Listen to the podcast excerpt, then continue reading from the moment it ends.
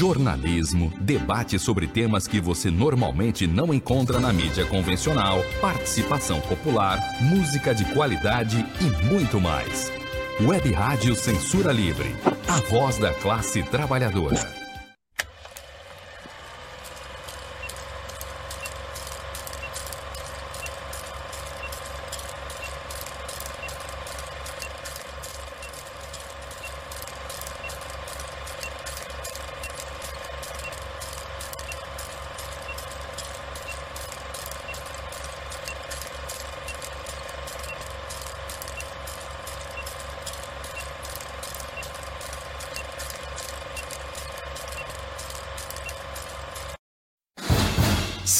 Livre. Tudo sobre o mundo da sétima arte. Apresentação: Wellington Macedo.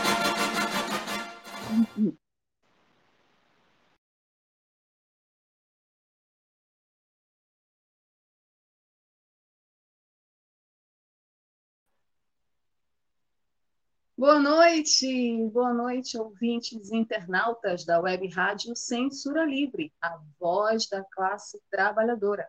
Essa é mais uma edição do programa que traz tudo sobre o mundo da sétima arte até vocês, cinéfilos e cinéfilas de plantão sintonizados nas nossas redes sociais, Facebook e YouTube da Web Rádio Censura Livre, agora nesse momento, com os bastidores, notícias, curiosidades, os perfis dos astros e estrelas, as histórias dos grandes filmes que marcaram as nossas histórias e a história do mundo do cinema.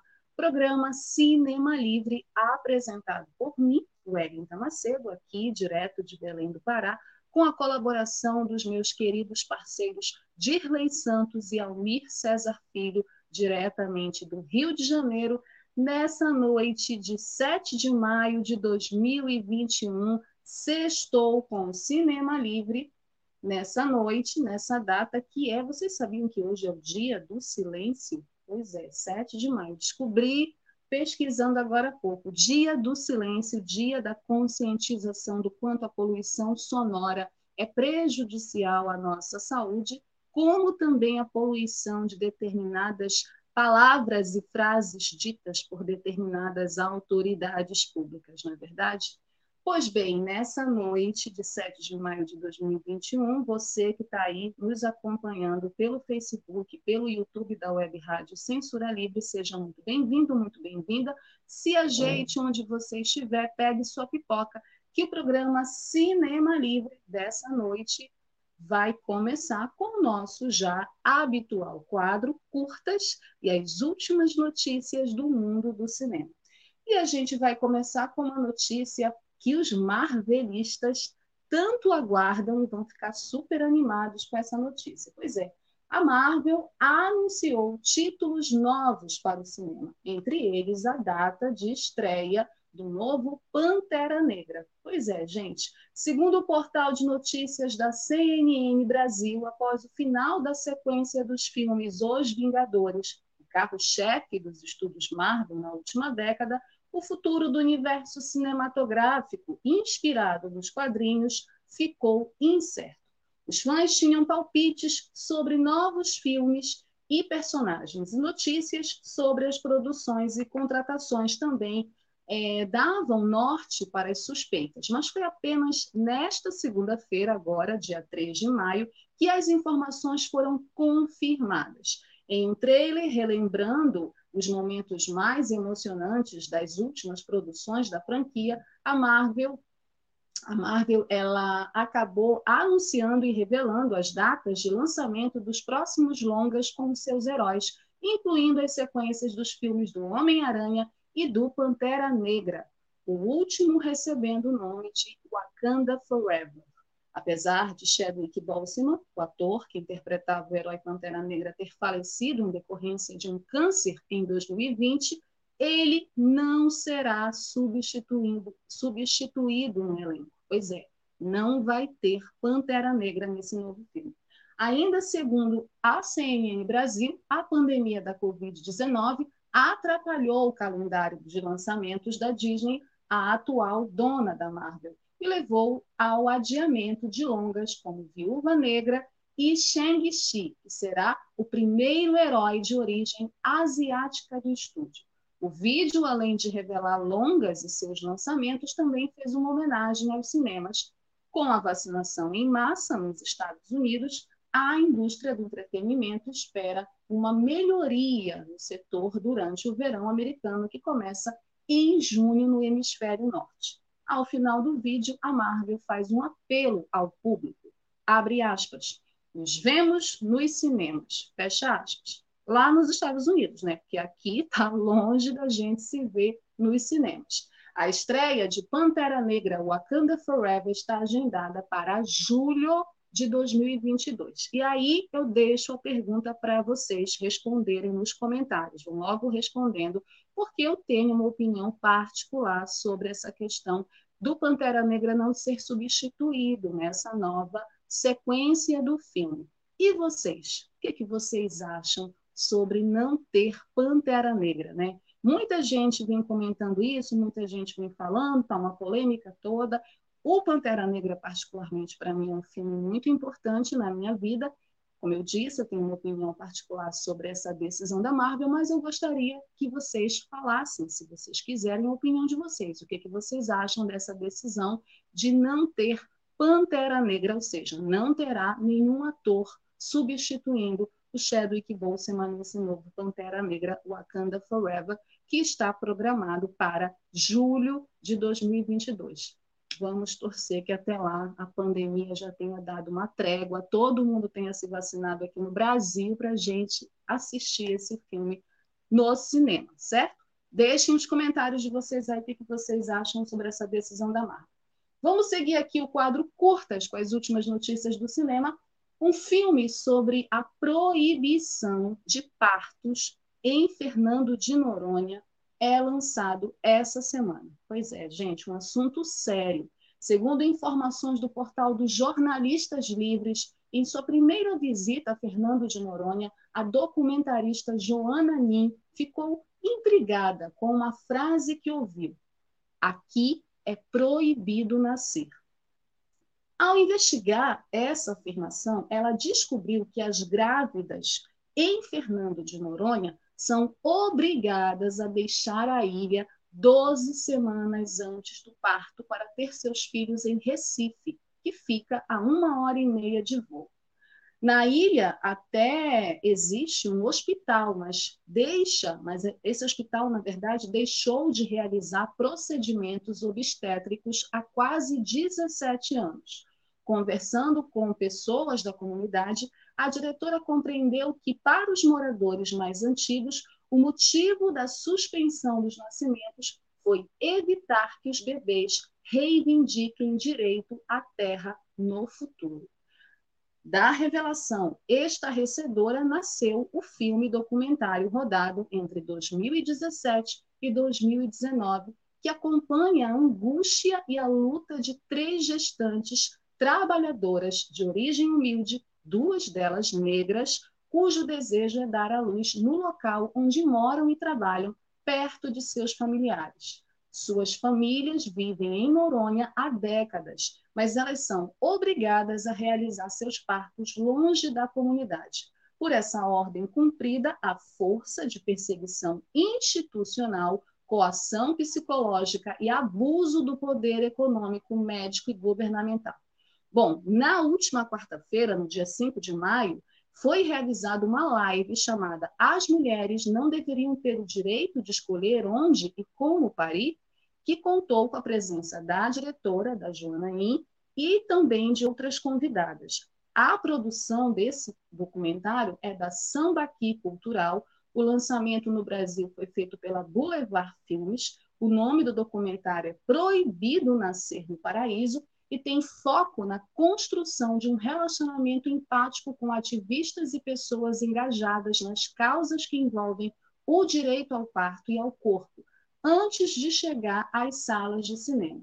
Então, foi feito várias apresentações, sessões, né? Para o lançamento, a equipe preparou é, uma espécie de barrigaço do mês das mães, com templates e convites para as mulheres de todo o Brasil contarem sobre como tiveram ou não as suas escolhas de parto respeitadas. A coletânea de depoimentos é, foi postada nas redes sociais do filme todo esse histórico, assim como esse debate ao vivo, a live né, online, os jornalistas livres transmitiram através das suas plataformas, estão é, desde quarta-feira é, lá no site, poderão ser encontrados nos arquivos da produção. Tem um site, né, que é o site Proibido Nascer no Paraíso. É, depois eu posso disponibilizar o link e deixar aqui, né? Peço para o Dirley colocar para vocês que estiverem interessados. Muito importante esse documentário, muito importante assistir esse documentário, porque é uma denúncia séria, grave, uma discussão importante que envolve direitos reprodutivos, liberdade de escolha, maternidade, principalmente nessa semana que é a Semana das Mães, domingo agora é Dia das Mães, então acho muito importante esse trabalho da Joana muito importante visibilizar esse documentário e torná-lo acessível para mais pessoas saberem dessa situação, que não é uma situação qualquer, e discutirem isso e essa situação mudar, que é um absurdo isso, completamente absurdo. E o nosso Cinema Livre vai ficar acompanhando aqui a repercussão desse documentário, certo? Seguindo o quadro Curtas, as últimas notícias do mundo do cinema, uma mostra, gente, de filmes nacionais de graça. Olha aí, a gente está tudo em casa, né, sem poder ir ao cinema. Olha essa oportunidade para o final de semana. Mostra Estação Virtual exibe de graça 180 filmes do cinema nacional. Pois é, de acordo com o portal de notícias Yahoo do dia 12, a verdade, de acordo com o portal de notícias do, do Yahoo, no dia 12 de novembro de 1985, estreava na Estação Botafogo de Lei, conhece a Estação Botafogo como ninguém, Botafogo, Botafogo, é, lá nessa estação inaugurava uma casa de cinema e o filme que inaugurou essa estação foi Eu Sei Que Vou Te Amar, do cineasta Arnaldo Jabor. Pois é, hoje, mais de 35 anos depois, esse longa, que tem a Fernanda Torres e o saudoso Thales Panchacon no elenco, é um dos escolhidos para integrar a programação do festival Estação Virtual 35 anos de cinema brasileiro, que marca a estreia do grupo Estação em stream, com exibição gratuita de 180 produções nacionais de hoje, olha aí, coloquem na agenda de vocês, de hoje até 31 de maio. Ainda de acordo com o portal, a Adriana Rates, que é a diretora executiva do grupo, explicou que a mostra resgata filmes que marcaram não só a história do cinema nacional, mas também a da própria sala de exibição da Rua Voluntários da Pátria, que formou gerações de cinéfilos. Entre longas e curtas ficções e documentários estão Pequeno Dicionário Amoroso, adoro esse filme da Sandra Werneck, Lavoura Arcaica, filme maravilhoso do Luiz Fernando Carvalho, Música para os Olhos, do Lírio Ferreira e do Hilton Lacerda, que é maravilhoso, cineasta, e Bicha Travesti, de Cláudia Priscila e Kiko Goffman. A cada semana há uma programação diferente que pode ser conferida no site Grupo Estação, tudo junto, sem cedilha.com.br. As exibições são através da plataforma Vimeo, Vimeo, estação barra virtual. Além disso, também estão programadas lives com bate-papos. Hoje, por exemplo, assim que acabar o Cinema Livre, vocês podem correr para uma live que vai ter às 20 horas com o diretor e fotógrafo Walter Carvalho, um dos maiores diretores de fotografia do cinema nacional, que conversa com Lully de verdade, lá no Instagram do Estação net cinema, net de cinema, certo? Pois bem, e saindo da Mostra do Cinema Nacional, vamos para uma, um festival do Prêmio Latino, Festival de Cinema Ibero-Americano. Prêmio Platino 2021 será realizado de forma presencial em outubro. Segundo informações da coluna Express do portal UOL, com informações também da agência EFE, a oitava edição do Prêmio Platino Ibero-Americano de Cinema e Audiovisual será realizada presencialmente no primeiro fim de semana de outubro desse ano, conforme foi anunciado nesta quinta-feira, ou seja, ontem, pelos organizadores que revelarão a sede nas próximas semanas. O porto-riquenho Tray of Ashes, dirigido por Arturo Lizardi, surge como favorito com 14 pré-indicações, seguido pelo filme paraguaio Matar a um Muerto, de Hugo Jiménez, com 13 indicações. Com 12 pré-seleções estão o costa-riquenho Dias de Luz, de autoria coletiva, o dominicano Malpasso, de Héctor Valdez, o guatemalteco Nuestras Madres, feito por César Dias, o colombiano El Olvido que Seremos, direção de Fernando Trueba, adoro os filmes do Trueba, e o venezuelano Boi por Ti, de Carmen La Roche. A comissão de prêmios anunciou hoje a lista de cento, na verdade, a lista das 165 produções pré-selecionadas, que são os longa-metragens, longas-metragens de ficção, animação e documentários e séries de ficção de 23 países que aspiram figurar é, entre os 20 candidatos, né, os 20 selecionados às indicações por categoria, que serão divulgados no final desse mês. Os quatro finalistas de cada categoria serão anunciados no final de junho. Apesar da pandemia, que obrigou a última edição do Prêmio Platino ser realizada virtualmente o número de produções ibero-americanas lançadas ano passado e inscritas diminuiu apenas para um total de 677. A diferença no número de filmes é, são selecionados por país é bem mínima, segundo os organizadores. Né? O México lidera a lista com 8%, seguido de perto por Argentina, o Brasil vem logo atrás, Chile, Espanha e Portugal, todos com 7%. O prêmio Platino é promovido pela AEGEDA, que é a Associação Espanhola de Gestão dos Direitos dos Produtores Audiovisuais, e pela FIPCA, que é a Federação Ibero-Americana de Produtores Cinematográficos e Audiovisuais, e apoio das academias e institutos ibero-americanos de cinema. Então, é um prêmio super importante, a gente vai continuar falando deles nas próximas semanas aqui no nosso Cinema Livre. E, infelizmente, para terminar o nosso quadro, a gente vem com uma notícia triste de obituário, né, que marcou essa semana, né? O país está em luto, as artes nacionais estão em luto, né? Morreu em, em decorrência da Covid-19, né, dessas mais de 400 mil vidas perdidas, nós perdemos um grande artista do nosso cenário nacional de teatro, cinema e televisão, Paulo Gustavo, a eterna Dona Hermínia, de Minha Mãe, é uma peça. De acordo com informações do portal da BBC Brasil e de vários outros sites, uma das maiores revelações da nova geração do humor nacional, o ator Paulo Gustavo morreu nesta terça-feira, 4 de maio, de Covid-19, aos 42 anos. Ele estava internado em um hospital do Rio de Janeiro desde 13 de março e não resistiu às complicações da doença. Paulo deixa o marido, dermatologista Thales Bretas, e seus dois filhos gêmeos, o Gael e o Romeu, que têm um ano de idade. Segundo o boletim médico, Paulo Gustavo morreu às duas, perdão, às 21 horas e 12 minutos de terça-feira.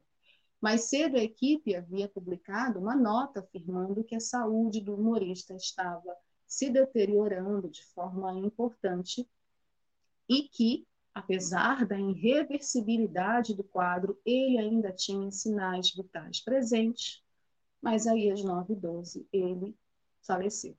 O ator foi hospitalizado em 13 de março em um hospital na zona sul do Rio de Janeiro. Após algumas semanas internado, seu estado de saúde se agravou e ele precisou ser entubado para receber a ventilação mecânica invasiva. Né?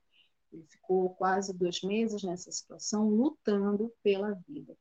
É, o, Paulo, o Paulo Gustavo ele firmou-se como um dos maiores comediantes da atualidade ao interpretar a personagem Dona Hermínia, que ele próprio criou, levando-a dos palcos do teatro às telas do cinema. A inspiração foi a própria mãe do ator, a Dea Lúcia, Estriônica e emotiva, a personagem, uma senhora de meia idade, à beira de um ataque de nervos, logo conquistou o coração do público.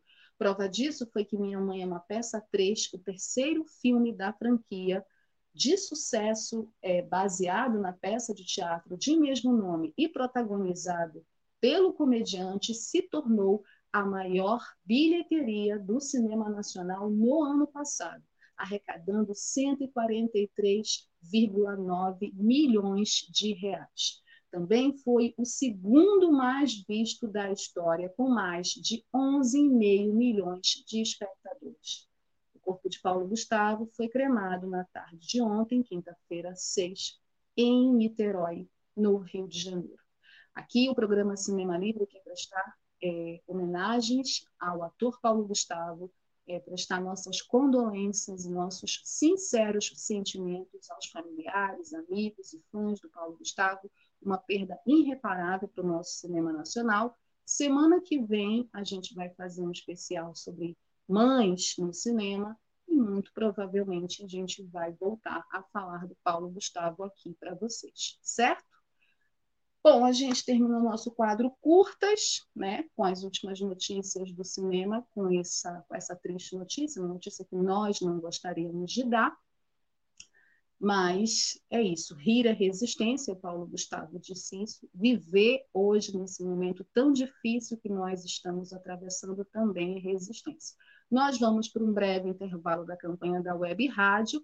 Na volta, eu volto com o nosso tema da semana, que é cinema e os trabalhadores na sétima arte. Já já. Para manter o projeto da Web Rádio Censura Livre, buscamos apoio financeiro mensal ou doações regulares dos ouvintes, já que não temos anunciantes, não temos propagandas de empresa e não recebemos recursos de partidos e políticos. Seja um apoiador regular e ouça nosso agradecimento no ar durante a transmissão de nossos programas. Seu apoio é muito importante para nós. E os apoiadores recebem prestação de contas mensal. Temos uma vaquinha virtual permanente. Para apoiar, acesse aqui https dois pontos barra barra apoia.c barra CL Web Rádio. O nosso muito obrigado. Web Rádio Censura Livre, a voz da classe trabalhadora.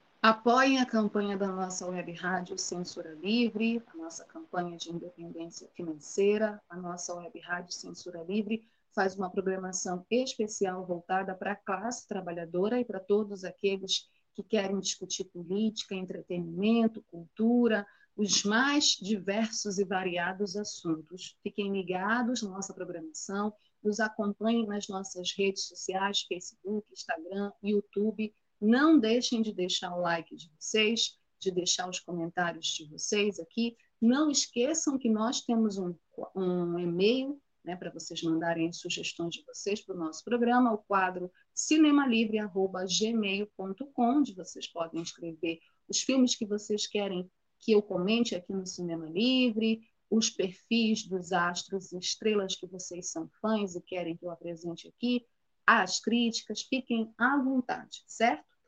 Bom, o tema dessa semana do nosso Cinema Livre é cinema e os trabalhadores no mundo do cinema, né? Na a luta da classe trabalhadora, a luta histórica da classe trabalhadora, porque nós chegamos no mês de maio, que é um mês particularmente muito importante para a história da humanidade e para a história da classe trabalhadora, né, para a história das lutas dos trabalhadores, dos direitos históricos. Né? Tivemos na semana passada o primeiro de maio, né? É, muita gente acompanhou online, porque por conta da pandemia, infelizmente, os atos estão suspensos, e o cinema, ele sempre retratou esse período, essa história é, da luta da classe trabalhadora ao longo da, do desenvolvimento da sociedade. O cinema sempre retratou isso, sempre mostrou histórias importantes, filmes que se tornaram clássicos, retratando a luta da classe trabalhadora contra o sistema capitalista, contra os patrões, contra a burguesia, pelos seus direitos históricos. E o filme que nós vamos falar hoje aqui no Cinema Livre, nós vamos fazer uma análise, é um filme que é uma adaptação literária dessa história né, clássica de luta dos trabalhadores. Né? É, o filme que nós escolhemos para ilustrar, ele tem tudo a ver é, com essa com esse mês de maio, que é um mês revolucionário. A gente vai voltar a falar mais sobre isso, porque a gente tem também o maio de 68.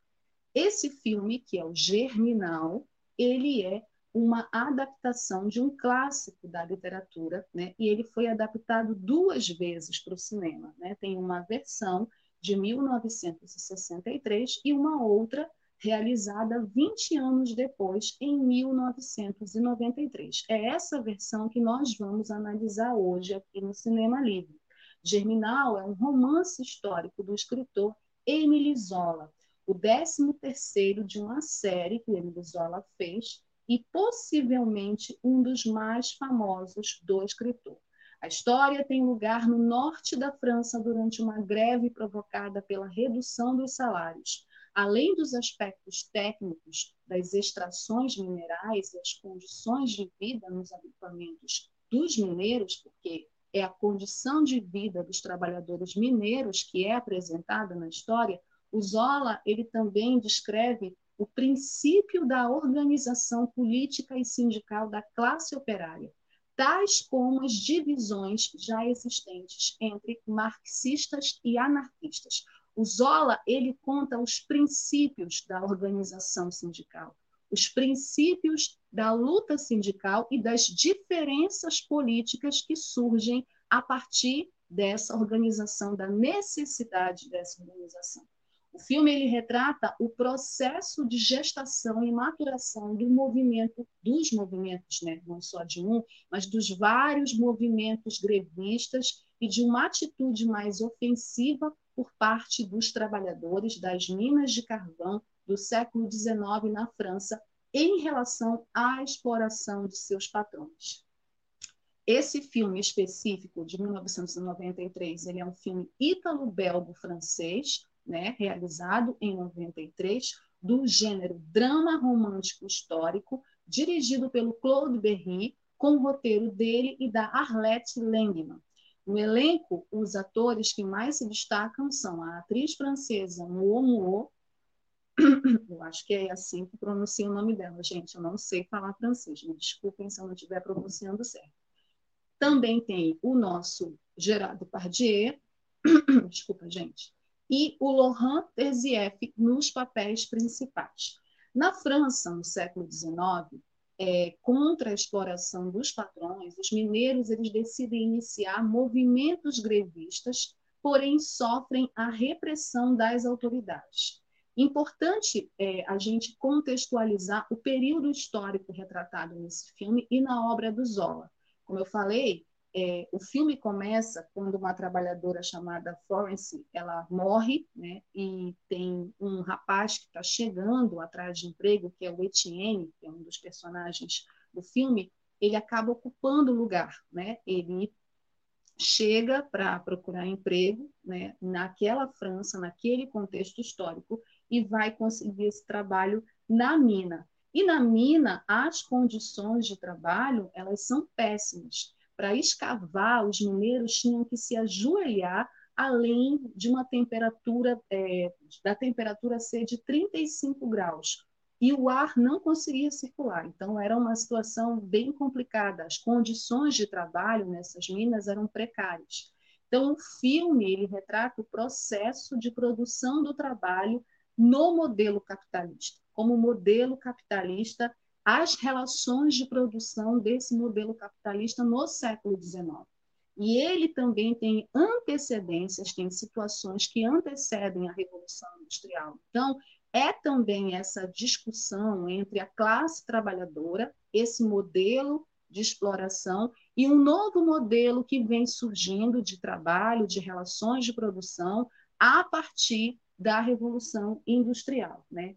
Então, é, retrata, como eu disse, essa expansão do chamado capital, mostrando assim de uma forma bem clara os opostos entre as necessidades humanas e as necessidades materiais. Nós marxistas gostamos muito desse filme, inclusive porque ele é um ótimo filme para a gente discutir com a classe trabalhadora, com a classe operária, essas relações entre empregados e patrões, entre trabalhadores e patrões, quem manda, quem obedece, e essa questão, na minha é, avaliação pessoal, das necessidades da classe serem antagônicas às necessidades dos patrões. Por que, então, existe a luta de classes? É o surgimento mesmo clássico da luta de, de classes, é bem bacana de, de perceber essas relações, né? E como que os trabalhadores também vão ganhando consciência à medida consciência né, de classe, consciência política, à medida que essas relações vão ficando cada vez mais acirradas, mais antagônicas. Então, é, o filme ele se passa na França, como eu falei, do século XIX, e transmite muito bem aquele determinado momento histórico, seu contexto social, econômico, político e, claro, cultural, que obtém uma análise satisfatória, acaba se tornando necessário é, que a gente, como eu falei, conheça toda aquela situação que antecede tudo aquilo, que antecede a Revolução Industrial, como que era o trabalho nas minas, as condições da miséria, né? as condições de trabalho é, dos mineiros, é, enfim, e também, principalmente, todo o movimento sindical, todo o movimento desses trabalhadores a partir das contestações, dos questionamentos que vai desembocar na greve, né, no movimento grevista. E, e aí também é muito importante ver é, as visões diferentes que o filme traz sobre qual é a linha política mais acertada, qual a linha que os trabalhadores devem seguir. A gente tem nesse filme, no Germinal, e o Emile Zola, no livro, talvez desenvolva isso, eu não li o livro ainda, é, mas ele desenvolve talvez isso com mais profundidade, nós temos pelo menos três visões de linhas políticas. Né? A gente tem as diferenças políticas entre os principais líderes é, se acirrando, né? sendo mostradas, visualizadas no filme. Né? Então, é, qual é o caminho mais correto para a classe trabalhadora chegar à vitória das suas reivindicações? Esse é um questionamento importante que o filme nos traz para a gente refletir, né? principalmente os ativistas, os militantes, os que fazem hoje parte dos sindicatos, os dirigentes. O Germinal ele é um ótimo filme que ilustra isso, que ilustra as diferenças políticas, as diferentes visões políticas, análises políticas, caracterizações políticas e qual é o caminho que a classe trabalhadora deve é, seguir. Né? Essa é uma pergunta pertinente e que o filme nos traz. Né? Me trouxe e eu acho que também traz para outras pessoas que assistiram ou vão assistir o filme. Logo nas primeiras cenas, quando o jovem Etienne vai à mina Volvox, à procura do emprego, ele se depara com Boa Morte. Quem é o Boa Morte? É um mineiro que, desde os oito anos de idade, cujo nome né, faz jus, é, a, a, aparência dele, né, a aparência desse trabalhador, as mazelas já sofridas devido ao trabalho exaustivo e arriscado que ele tem nas minas de carvão. Essa é uma das cenas em que é percebido, inclusive, toda a indiferença do sistema capitalista no que se refere à vida do trabalhador. Gente, nada mais atual do que essa situação que nós estamos vivendo hoje com a pandemia, né? A insensibilidade, a indiferença, né, com a vida dos trabalhadores, né? Com aqueles trabalhadores, inclusive, que hoje estão localizados nos trabalhos mais precários, mais subalternos da, da divisão de trabalho da sociedade capitalista. O Boa Morte esse personagem do filme, ele é o retrato perfeito do saldo da miséria e precariedade que é procedente da clara exploração do trabalho existente na época. Ele é um senhor, né, um, senhor que aparenta ter uma idade, ele já é idoso, mas ele aparenta velho, né, mas ele aparenta ter uma idade muito maior do que a que de fato ele tem. E ele mal consegue respirar tendo acessos constantes de tosse acompanhada de expectoração do carvão. Então, o filme também ele é dramático nesse sentido de retratar o que o capitalismo, principalmente o que a exploração capitalista faz no corpo físico dos trabalhadores, né? As doenças que os trabalhadores adquirem a partir da opressão e da exploração capitalista. Então, é um filme, o Claude Berry faz questão de retratar isso a partir desse personagem do Boa Morte e de outros personagens. Tem também outros aspectos muito interessantes do Germinal que a gente pode é, observar, né? É, Para além disso, a própria personagem, né? As famílias proletárias, o número de filhos, né? Proletário vem de prole e prole no sentido de ter muitos filhos, né? É, e essas famílias elas são retratadas e são retratadas as condições de miserabilidade dessas famílias. Né? É, por exemplo, esse, o filho do Boa Morte é pai de sete filhos, dos quais quatro trabalham na mina, acrescentando alguns contos à renda familiar, que, por sinal, é uma renda mínima, porque eles é, ganham muito pouco, né? ganham pouco para do tanto que eles trabalham. Então, então, essa questão também da exploração da mais-valia, exploração da força de trabalho é mostrada no filme. É, outra configuração do filme, como eu falei, é as famílias proletárias, né? a condição de miserabilidade, as crianças tendo que trabalhar desde cedo, não existe infância. Essas crianças elas vão desde cedo. O Boa Morte, como eu falei, trabalha desde os oito anos de idade. Então, quando ele chega a um determinado é, estágio da vida adulta, ele está muito mais velho, aparentemente, fisicamente, do que a idade dele cronológica, por conta dos anos de trabalho. Ele trabalha desde criança.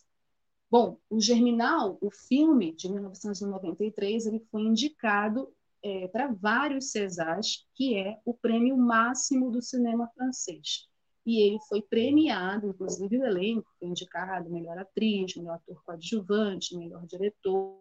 Ele venceu os prêmios de melhor fotografia, que é belíssima, por sinal, é, e melhor figurino também. Todo o ambiente, né, é, tanto a cinematografia, a cenografia, o figurino, a fotografia desse filme são geniais. Assim, né? A equipe toda do filme trabalhou muito bem para retratar fazer essa ambientação histórica daquele período do século XIX, naquela França, naquele processo é, que vivia a classe trabalhadora. Então, eles foram muito felizes nisso. Ganhou o César de melhor fotografia, melhor figurino e poderia ter ganhado mais prêmios, na minha opinião. Como curiosidade para vocês, germinal. O que significa germinal? Germinal é o nome do primeiro mês da primavera no calendário da Revolução Francesa. Olha aí a Revolução Francesa também como mote de inspiração para a obra. O Zola ele associava as sementes das plantas à possibilidade de transformação social. E ele dizia: por mais que arranquemos o broto das mudanças, elas sempre voltarão a germinar. Muito legal isso, né? Eu achei poético, achei inspirador e achei importante para a gente refletir nesses tempos de pandemia, nesses tempos difíceis e trágicos que nós estamos vivendo, sobretudo a classe trabalhadora, sobretudo os trabalhadores, pensar nisso, pensar nesse germe, né, das sementes das plantas, né, nessas possibilidades de transformação social. É claro que o filme não tem final feliz, né? os movimentos, o movimento grevista, não vou contar o final para vocês, vocês têm que assistir, mas o mais importante, eu acho que a mensagem do filme, né, é primeiro que eu destacaria aqui, principalmente para quem não assistiu o Germinal que assisti, primeiro é a necessidade da luta, a necessidade da organização. Depois é depois vem essa questão da consciência de classe, né, de você se encontrar como classe.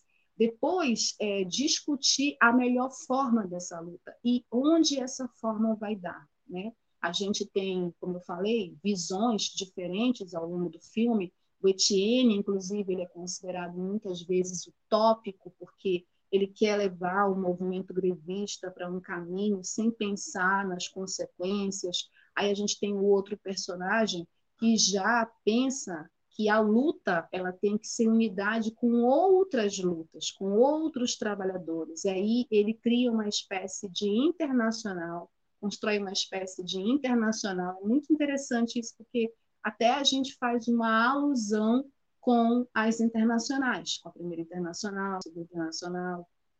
Então, e a gente tem os anarquistas também, que acho que tem que acabar tudo, tem que acabar o Estado, tem que acabar tudo. Então, essas visões políticas diferentes, essas análises políticas diferentes é que fazem de Germinal uma obra-prima do cinema.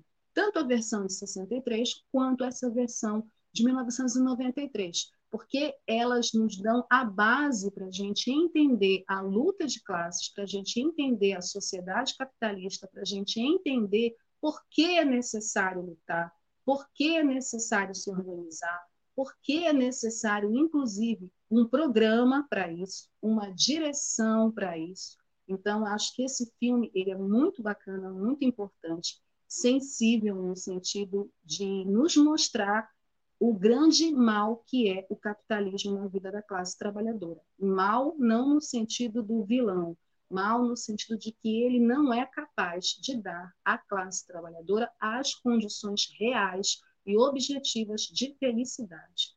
Né? Nós estamos numa pandemia, nós estamos todos é, lutando pela nossa sobrevivência, como, como diz Van Daly, né? a lógica da sobrevivência na pandemia. Então, é muito importante a gente pensar sobre isso, sobre essa necessidade da luta e sobre a necessidade de organizar a classe trabalhadora para superar essa sociedade, que é uma sociedade que nos oprime e nos explora, e que precisa, na avaliação do filme, na minha avaliação, ser destruída. Então, germinal para vocês, é, indico. É, essa é a nossa análise. Vamos para um break, porque a gente vai voltar para falar ainda sobre filmes que retratam a luta da classe trabalhadora com cinco filmes clássicos do cinema. Já volto.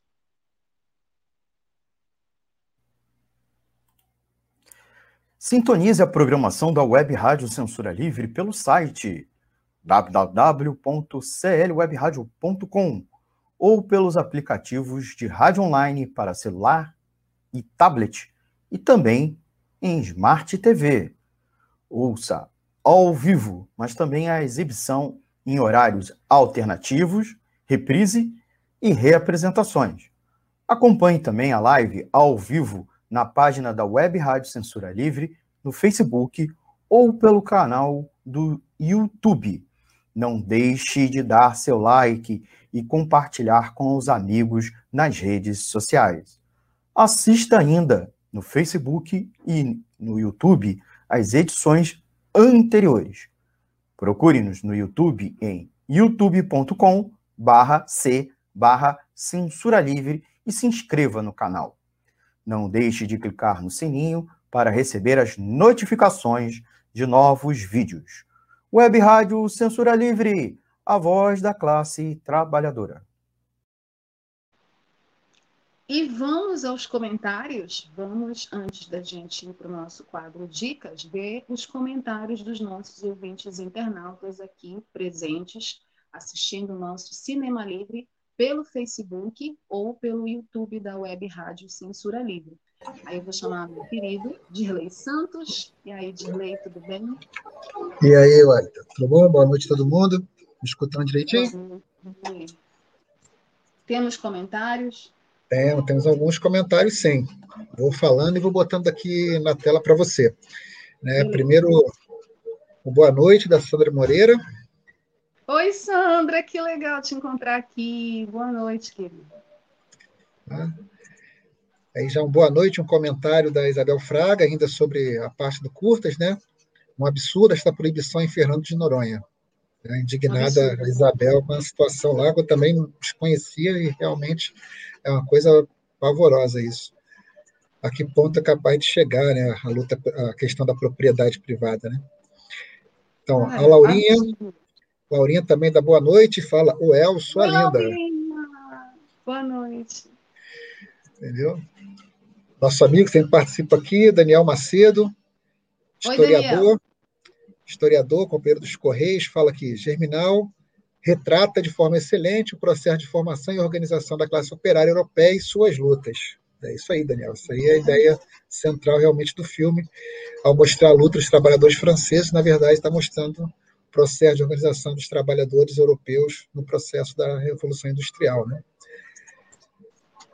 Nosso parceiro de todas as horas, Almir César Filho, Fala, dá uma Almir. cutucada aí, já dá uma cutucada, daqui a pouco vai entrar no perfil. Né? Depardieu é meu amigo Bogos, ou amigo do Putin. Pois é, vamos já falar sobre isso. Já falar. Sandra Moreira, depois do Boa Noite, fala aqui: esse filme é bárbaro, assim como outros franceses, outros filmes franceses sobre os movimentos trabalhadores na França. Né? Sim. Sara Uchoa, grande Sara, amiga aqui de Niterói. Boa noite, Oi, Germinal. Incrível conteúdo, parabéns. Valeu, Sara.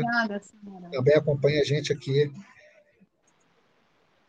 e o Fábio, o Fábio apareceu, Érita. Fábio Fernando apareceu. Está assistindo só por causa do Dirley, falo logo. É... ele falou.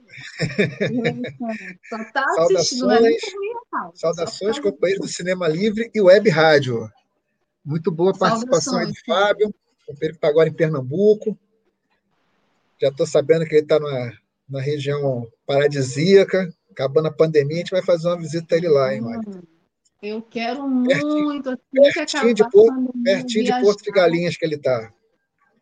Ele está num paraíso. É, ele está deixa, deixa ele, deixa ele. Deixa e a nossa amiga Rose Pantoja manda aqui as Olha saudações dela também. Um beijo aí para Rose. Beijo. Para encerrar, a Sandra Moreira faz uma observação, um comentário sobre o contexto do filme, né? Nós estamos quase voltando para aquela época. Realmente, a luta dos trabalhadores também está intensa atualmente. Mas a Colômbia mostra aí que os trabalhadores podem se insurgir, né? mesmo em período de pandemia. É isso aí, Wérita. Ficamos por aqui nos comentários. Toca aí o programa. Boa noite, beijos. Obrigada, Dirley, mais uma vez pela parceria. Obrigada a todos e todas que fizeram os comentários. Muito obrigada pela audiência. É assim, uma honra ter vocês aqui, queridos. Sandra, Rose, Laurine, Isabel, Daniel, Fábio. Ai, meu Deus, eu vou lembrar o nome de todo mundo. Mesmo aqueles que não fizeram comentários, obrigada pela audiência de vocês. Espero que não, Sandra. Espero que a gente consiga resistir. Como disse Dirley, a Colômbia está mostrando o caminho. Mas vamos seguir aqui nessa discussão, nesse tema. Vocês podem continuar mandando os comentários de vocês. A gente não vai ler mais, mas podem continuar mandando, porque nós vamos para o nosso quadro Dicas os cinco filmes que a gente apresenta toda semana para vocês que estão diretamente ligados ao nosso tema da semana. E como o nosso tema da semana é cinema e os trabalhadores, né, na classe trabalhadora no cinema, nós vamos apresentar cinco filmes clássicos para vocês que quiserem assistir, conferir ou reconferir nesse final de semana. Já apareceu o primeiro aí, que é um clássico, é o filme favorito do meu filho, do Chaplin. Meu filho de nove anos ama esse filme, o Ernesto. Tempos Modernos, filme de 1936 do Charlie Chaplin, em preto e branco, dirigido pelo Charlie Chaplin. Toda a concepção do filme é dele, ele é protagonista do filme também, cujas as simpatias pelo comunismo levaram, inclusive, à sua expulsão. Chaplin nunca foi um comunista declarado, mas ele fazia questionamentos importantes numa época muito delicada da sociedade. Os americanos não gostaram nem um pouco disso, e isso levou à sua expulsão dos Estados Unidos na década de 1950. O filme, O Tempos Modernos, traz o icônico vagabundo, conhecido entre nós como Carlitos, empregado em uma fábrica onde as máquinas, inevitável e completamente dominam a vida dos operários. Né? Apesar de hilário, como geralmente são as obras do Chaplin, o filme, na verdade, é rodado na época da Grande Depressão norte-americana e é considerado uma das maiores críticas de todos os tempos ao capitalismo, principalmente na sua base fordista, caracterizada pela linha de montagem também é uma crítica ao imperialismo e também ao nazifascismo, que nos anos 1930 já contaminava a Europa em países como a Alemanha e a Itália. Gente, eu poderia aqui passar o programa todo falando de tempos modernos, mas não vai, não vai dar tempo. Assistam, é uma das obras clássicas do cinema do genial Charlie Chaplin. Vamos seguir aqui com o segundo filme, que também é muito, muito importante, que é um filme italiano, é, Os Companheiros. Os Companheiros é um filme de 1963 do Mario Monicelli. Esse filme ele não é muito conhecido aqui no Brasil, assim, mas ele é super é, importante também pela história dele. É um filme que tem produção na Itália, na França e na Iugoslávia. O diretor, Mario Monicelli, ele é um ícone do chamado cinema político italiano. Dentre as suas obras encontra-se o fantástico O Incrível Exército de Brancaleone. Esse filme é mais conhecido do que os companheiros aqui no Brasil. Sei que muita gente conhece O Incrível Exército de Brancaleone, que foi situado na Idade Média e escracha o sistema e todas as instituições do poder vigentes. Mas em Os Companheiros, o Monicelli ele aborda o período da Revolução Industrial, assim como o Germinal, mas no final dos anos de 1800 na Itália, focado em operários de uma grande fábrica têxtil submetidos a jornadas de trabalho desumanas de até 14 horas, o que leva a muitos acidentes e um aumento absurdo nos índices de inválidos, além de salários miseráveis. A situação de sofrimento gera crescente insatisfação entre os operários, algo que vai se transformando em revolta e é acirrado ainda mais pela chegada à cidade do professor Sinigalia, que é um socialista que percorre a Itália espalhando o seu sonho de conscientização política e mobilização dos trabalhadores. Esse filme tem na íntegra no YouTube, é bem bonito, já vi algumas cenas, assistam. Seguido aqui o nosso quadro, dicas, é, a gente vai agora para um filme nacional.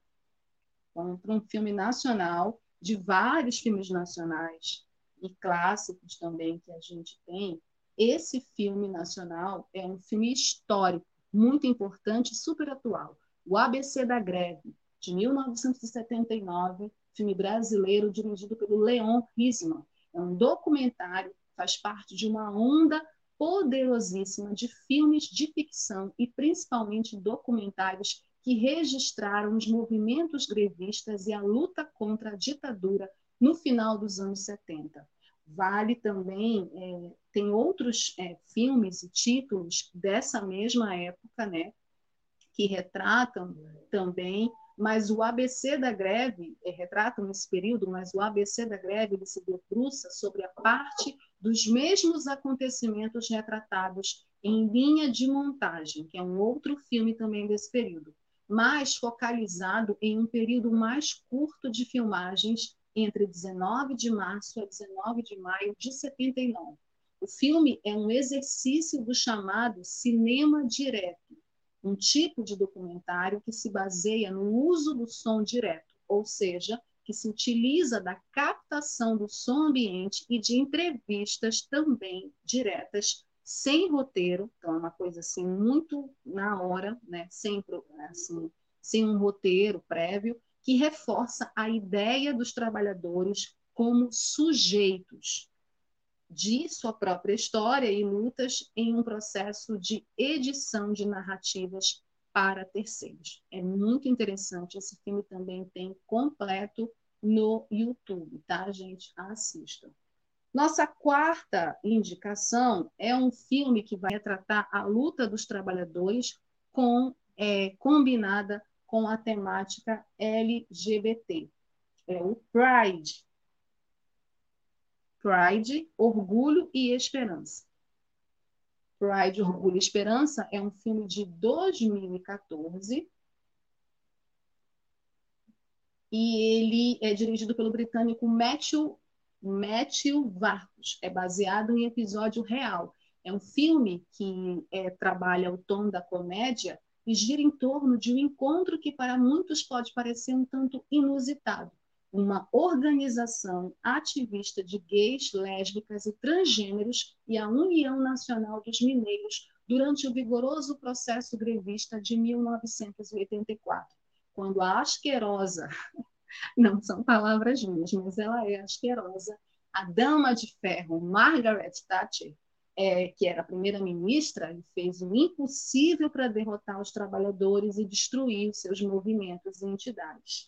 Então, no momento em que o movimento LGBT também atravessava um forte processo de organização, um grupo de Londres de ativistas decide arrecadar dinheiro para enviar às famílias dos mineiros. Olha que bacana isso.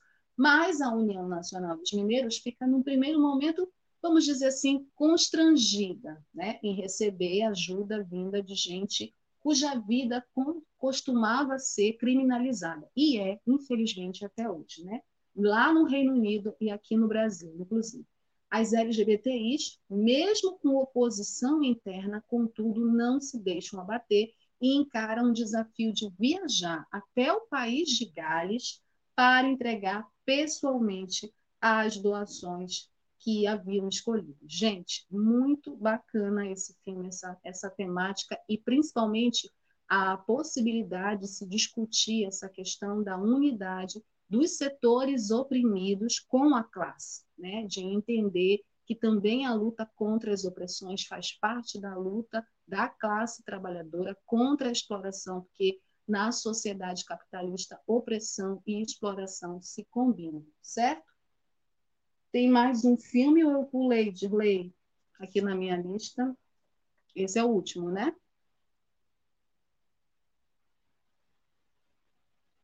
Tem, eu sabia que eu tinha pulado. Minha memória não me falha. Reds, vamos com Reds. Como é que eu vou, não vou falar de Reds? Reds é um filme super importante, é um filme de 1981, dirigido e estrelado pelo astro de Hollywood, o Warren Beatty, e ele vai também falar, é um filme baseado na história, numa história real. O filme se baseia nos Dez Dias que Abalaram o Mundo, que é um livro-reportagem escrito pelo jornalista militante socialista norte-americano, o John Reed, que foi para a Rússia para documentar a Revolução Bolchevique e se envolveu de forma militante no processo. O filme ele acompanha, num tom que mescla reportagem e épico, a vida do jornalista. Seu romance também com a Louise Bright, que era uma importante ativista na luta em defesa das mulheres, o seu envolvimento na fundação do Partido Comunista nos Estados Unidos, os momentos mais importantes da Revolução e a vida efervescente nos sovietes, os conselhos que organizaram a tomada do poder e cujo funcionamento fascinou o jornalista. E aí ele diz: nunca antes fora criado um corpo político mais sensível e perceptível à vontade popular. Isto era necessário, pois nos períodos revolucionários a vontade popular muda com grande rapidez. Ele escreveu em Sovietes em Ação, que foi publicado em 1918. O Reds, ele é a história desse jornalista com a revolução, com a revolução bolchevique, com os, com os bolcheviques e como que isso afetou a sua vida nos Estados Unidos e como ele também foi importante retratando isso nesse livro que muita gente conhece, muita gente lê. Então também é um filme bem bacana que retrata esse período. Bom, vamos então sair do nosso quadro dicas, acho que vocês gostaram, né? Tem comentários aí. Rapidinho para o nosso perfil, perfil sempre a gente faz de um ator, de uma atriz, de um diretor. Vamos falar hoje de um dos astros do filme que nós comentamos aqui, um dos maiores atores franceses do cinema mundial, Gerard Depardieu. Gerard Javier Marcel Depardieu, ele é nascido na em Châteauroux, né, na França, em 27 de dezembro de 1948. É um ator, cineasta e empresário de origem francesa, porém naturalizado russo. Gente, isso é uma história do Gerard Depardieu. Se naturalizou russo. E o Gerard Depardieu, ele é, muito provavelmente, agora não, porque tem o Marcy, que bom que tem o Marcy, mas durante muito tempo a cara do Gerard Depardieu foi a cara do cinema francês no Brasil. Né? Os filmes dele são muito conhecidos aqui no Brasil. É, ele teve uma origem humilde, ele tem uma origem humilde, né, tanto na infância como na juventude. Ele é filho de um operário metalúrgico. Antes de ser considerado o presente, assim que ele é chamado, o presente francês para o cinema, ou ainda o Robert De Niro francês, olha, eu achei isso muita forçação de barra. Eu tenho que dizer para vocês, mas tudo bem. Ele é o terceiro dos seis filhos de um pobre operário, né, metalúrgico, que abandonou a escola aos 12 anos, fugiu de casa e viveu com prostitutas.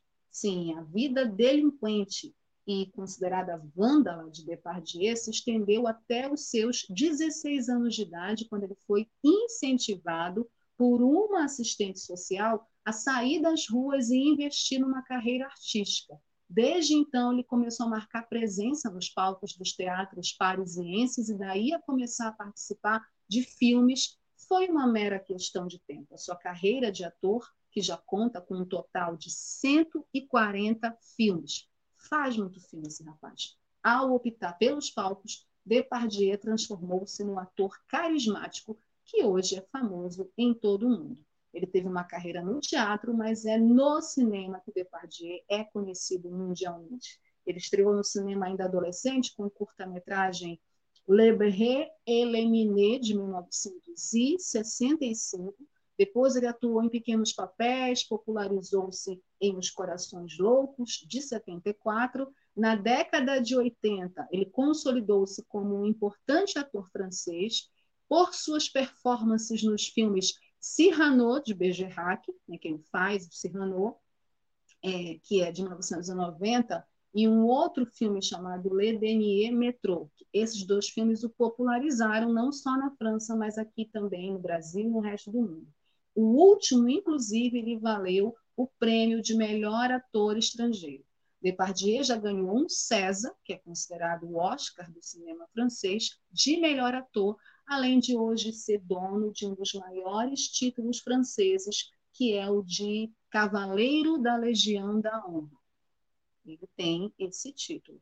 O seu porte favorece igualmente a sua interpretação do herói de quadrinhos Obelix, em Asterix e Obelix contra César, a adaptação para o cinema da obra de Puccini e Uderzo. O filme ele foi um enorme sucesso na França e no mundo, sendo continuado em 2002 por Asterix e Obelix, Missão Cleópatra. Nos anos de 80 e 90, nas décadas de 80 e 90, o Depardieu se estabeleceria como um dos maiores atores de todo o mundo. Em 76, o Bernardo Bertolucci, diretor né, já falecido, lhe dá um papel especial no filme 1900, a partir do qual surgem mais e mais convites de diretores famosos como o André Tecchini, o, a Margarite Duras e o Bertrand Billet, né, para indicá-lo para esses outros trabalhos.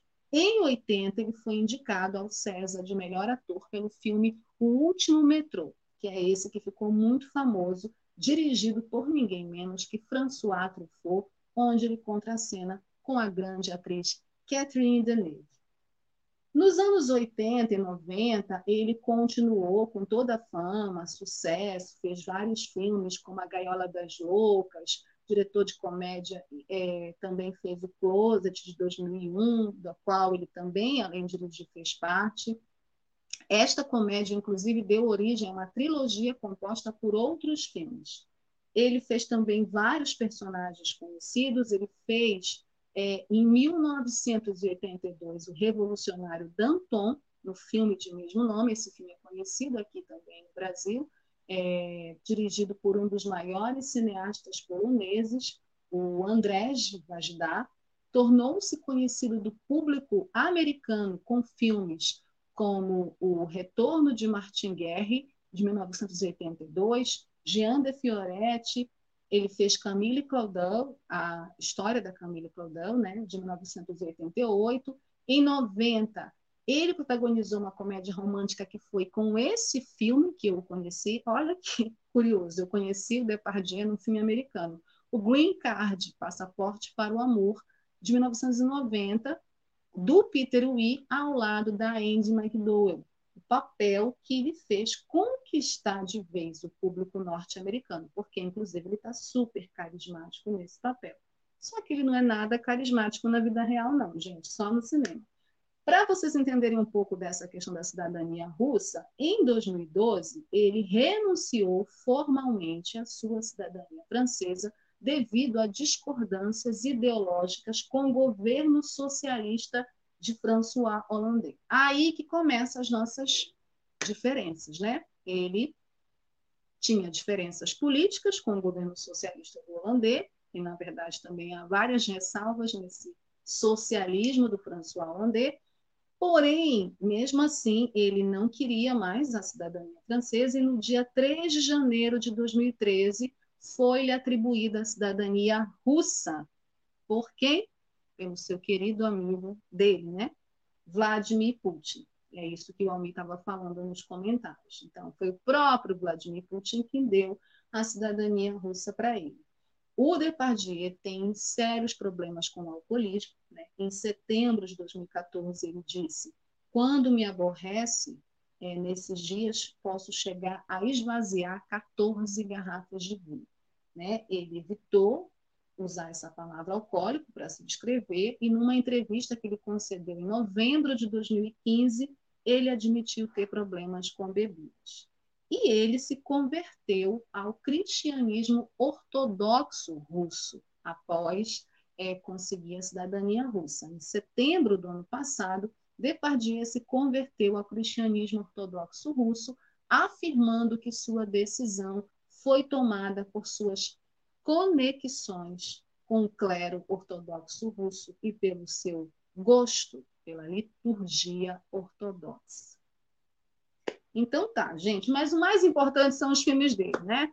Mais importantes são os filmes dele, são filmes muito. Ele tem trabalhos muito interessantes, além de Germinal, principalmente no cinema francês. É um dos melhores atores do cinema francês. Infelizmente é amigo do Putin.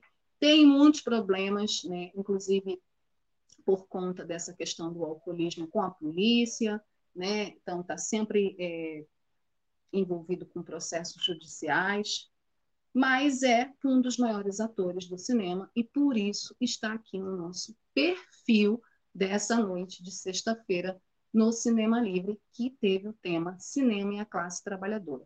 A gente vai ficando por aqui. Quero agradecer desde já a audiência de vocês, vocês todos que ficaram aqui comigo até essa hora. Dirley Santos, meu querido parceiro, muito obrigada. Almir César Queiro também, muito obrigada. Gente, cuidem-se, Assistam cinema nesse final de semana, tá aí cinco dicas maravilhosas para vocês que a gente passou, vários filmes bacanas. Não deixem de curtir o nosso programa. Semana que vem a gente está de volta com mais Cinema Livre para vocês. Um beijo, se cuidem, por favor. Até semana que vem. Tchau. Cinema Livre tudo sobre o mundo da sétima arte. apresentação: Wellington Macedo.